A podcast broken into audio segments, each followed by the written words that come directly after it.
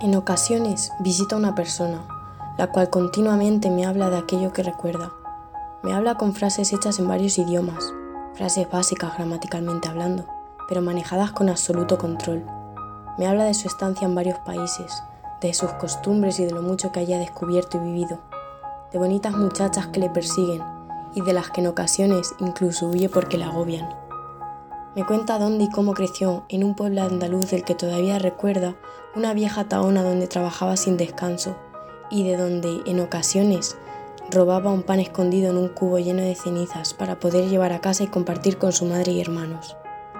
Entre tanto, y sin venir mucho a cuento, me suele cantar o recitar poesías, poesías que su madre le enseñaba en su exilio a la Argentina, como él la llama, en Mar del Plata. Bella flor que mal naciste, Qué desgraciada fue tu suerte. Desde el día que naciste te encontraste con la muerte. El cortarte el cosa triste y el dejarte muy doliente, pues dejarte con la vida es dejarte con la muerte. Para rematar el poema siempre me lo explica.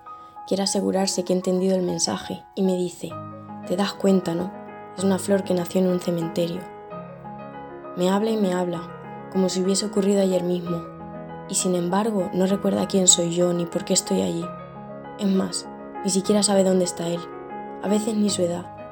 Unos días, los más alegres, dice que tiene 20 años, y con esa edad ficticia, a sus 87, mi abuelo me sigue hablando de sus recuerdos como deseos, unos ya cumplidos y otros aún por cumplir, sin concluir ninguno de ellos, porque siente que su vida continúa, que aún le queda mucho por hacer y vivir.